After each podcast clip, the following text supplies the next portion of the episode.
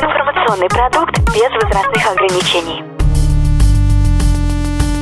Информационно-развлекательный канал Liquid Flash представляет Коротыши, Карапульки, малыши, микронана. у кого короче. Новостюлечки, Быстренько. а главненько. Nachrichten. Новости спорта. В товарищеском матче сборная Бразилии разгромила команду Панамы со счетом 4-0. В начале второго тайма голом отметился нападающий «Зенита» Халк. Напомним, что соперниками хозяев чемпионата мира 2014 по группе А станут Мексика, Хорватия и Камерун. Заявки от футбольных клубов, представляющих Крым, поступили в Российский футбольный союз. Это новые команды с новыми названиями, зарегистрированные как новые юридические лица уже в соответствии с российским законодательством. Таврия из Симферополя и Севастополь в сезоне 2013-2014 выступали в украинской премьер-лиге. Теперь они будут называться «Скиф» и СКЧФ. Кроме этих команд, заявки на вступление в РФС подали еще три крымских клуба. «Жемчужина» из Ялты, «Океан» из Керчи и ФК «Ахтяр» из Севастополя. Решение о вступлении данных клубов в РФС будет принято на внеочередной конференции 7 июня. Понятно вам, уважаемые?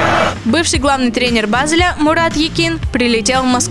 Целью приезда 39-летнего тренера является проведение очередного раунда переговоров со «Спартаком». По окончании переговоров стороны могут заключить договор. Сегодня владелец «Спартака» Леонид Федун объявил, что презентация нового главного тренера состоится 16 июня.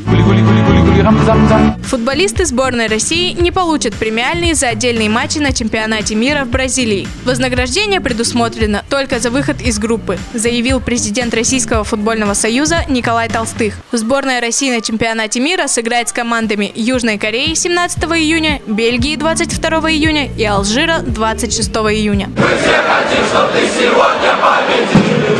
Министр спорта России Виталий Мутко сообщил о том, что открытие арена, на которой в следующем сезоне будет проводить домашние матчи «Спартак», также примет встречи Кубка Конфедерации в 2017 году.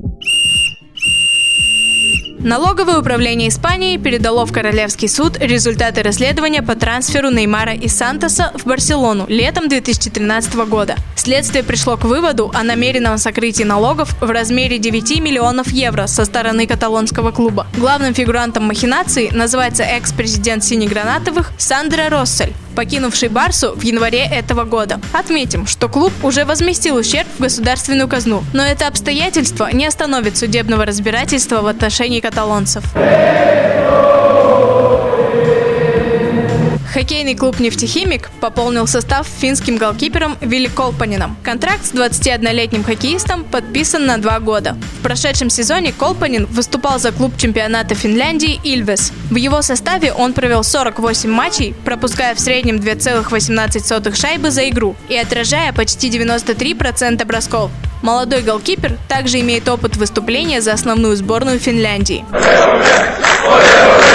Белорусский специалист Эдуард Занковец вошел в тренерский штаб Омского клуба континентальной хоккейной лиги «Авангард», который возглавляет фин Раймас Суманин. Занковец работал в «Авангарде» в 2011-2012 годах и вот по приглашению вновь вернулся.